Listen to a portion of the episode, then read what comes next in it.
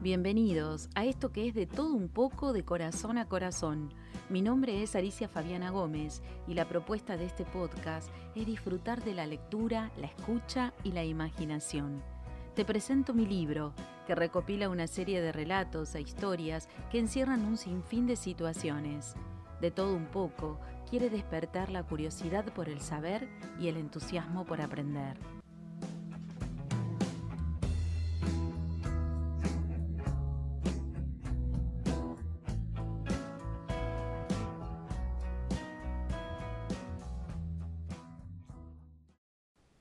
El tema de hoy, las mentiras. Todos los padres, incluso los que tienen una excelente relación con sus hijos, basada en la confianza, en el respeto mutuo, han sufrido en algún momento alguna mentira de sus hijos. Sin embargo, los especialistas dicen que reconocen a la mentira como parte del desarrollo del niño. ¿Qué hacer cuando nuestro hijo miente? Además de ser un buen ejemplo a seguir y cultivar una relación de confianza, es fundamental no reaccionar de manera desproporcionada ante la mentira, pero sí hay que hablar de ello. Nosotros somos los responsables de inculcarle valores importantes como la honestidad. Hay que tratar de reaccionar con calma, intentar crear un diálogo, no un interrogatorio en lugar de incriminarle por qué te has encontrado con esta situación o con la otra, o mirá lo que hiciste o por qué, es mejor tratar de manera tranquila para que el niño pueda devolvernos la verdad y no otra mentira. Cuando confiese con cariño, dile cómo te sientes, cómo estás. Qué bueno que lo pudo decir, valorar felicitarlo porque fue honesto contigo y preguntarle por qué cree que ha mentido. Eso hace que reflexione, que busque sus propias palabras y tal vez haya algo que todavía nosotros como adultos tengamos que aprender. Pepe. En una tarde de otoño, cuando solo se escuchaba el crujir de las hojas y el débil caer del rocío, un chillido fuerte y sargentón me despertó del melancólico atardecer. Grrr, grrr, se escuchaba en el árbol de mi vecino. Como pude, me trepé sobre una piedra y después sobre otra y otra, hasta asomarme por la medianera de Carlitos.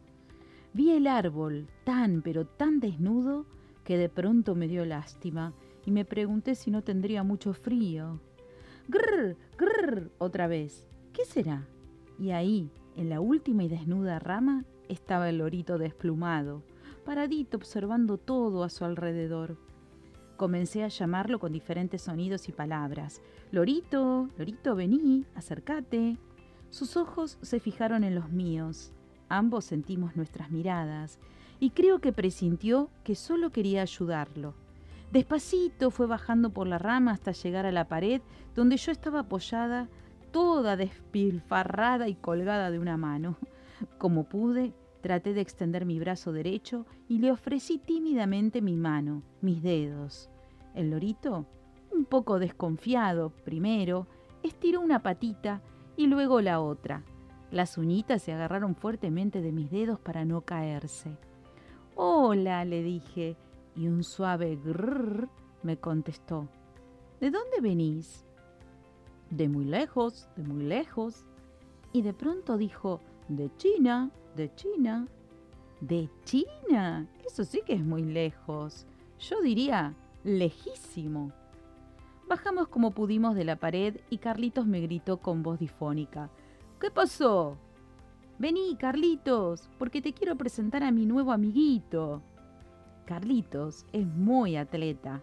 En un santiamén estaba en mi patio. Si hay algo que decir de mi vecino, es que parece un monito tití. Su destreza me deja perpleja. En la escuela siempre gana todos los torneos de educación física y ni hablar de las Olimpiadas. ¿Qué nombre le ponemos? dijo Carlitos.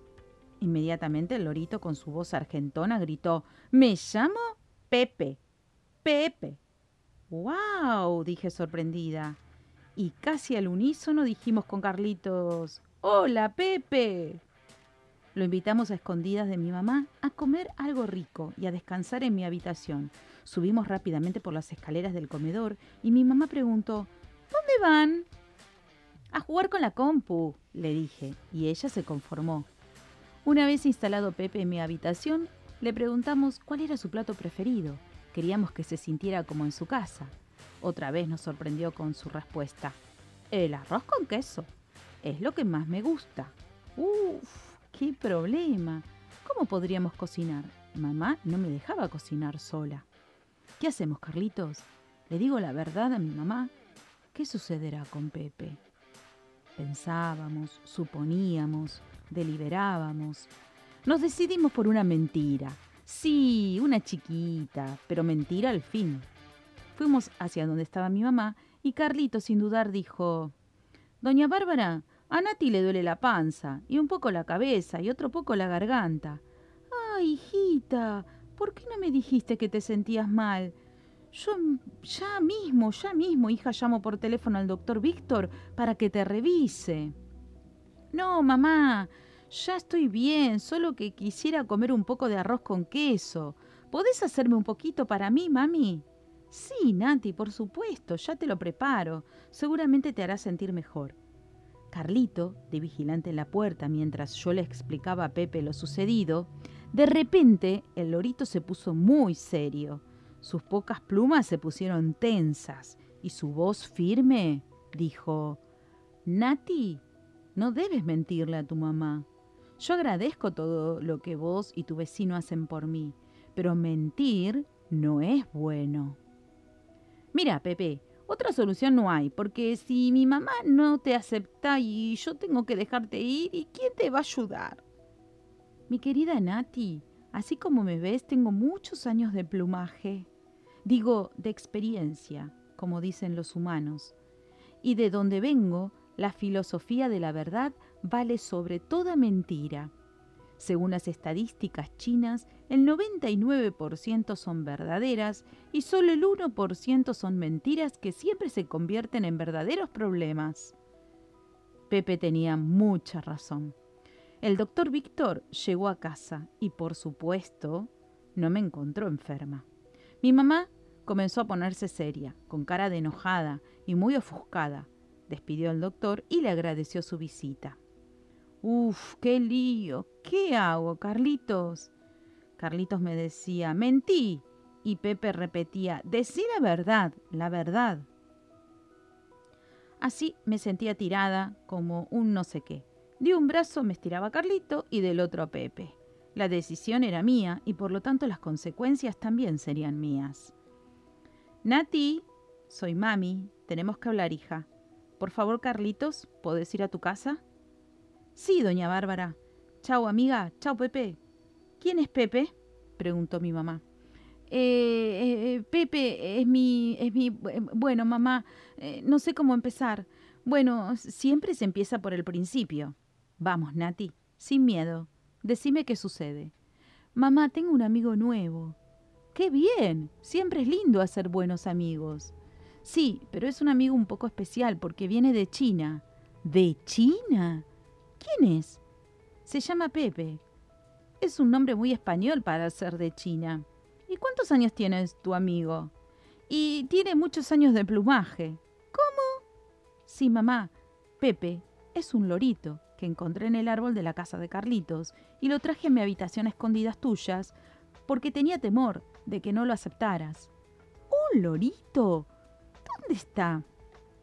Tímidamente, Pepe asomó una patita y luego la otra, un pedacito de plumita, y mientras salía de su casita, ahí, esa que yo tengo de muñecas, dijo, grrr, grrr, acá estoy. Ay, qué lorito más hermoso. Pepe, bienvenido a casa. Porque esta es tu casa, siempre y cuando vos quieras. Grrr, grrr, sí quiero, sí quiero. ¡Viva Nati! ¡Viva mamá! Mami, ¿Sabes que Pepe tenía mucha razón? Las mentiras nos traen siempre problemas y confusiones. Si yo te decía la verdad de un principio, hubiera sido todo más fácil. Nati, la verdad es la virtud más hermosa y el valor más precioso que podemos tener. Nunca dudes, porque la verdad es el camino correcto. Siempre, aunque sea a veces un poco difícil, la verdad, por temor, por miedo o por duda, pensá que hay que ser valientes y enfrentar a la mentira con la verdad, excelsa en todos sus aspectos. Moraleja, las mentiras siempre tienen patas cortas.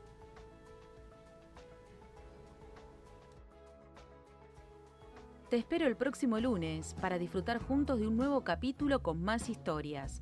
Podés encontrarme en Instagram o en Facebook como Alicia Fabiana Gómez. Y si querés adquirir el libro en formato papel, lo podés hacer en la librería Multilibros, Ituzaingo 1126 Lanús Este y en sitio de Montevideo 76 Lanús Oeste.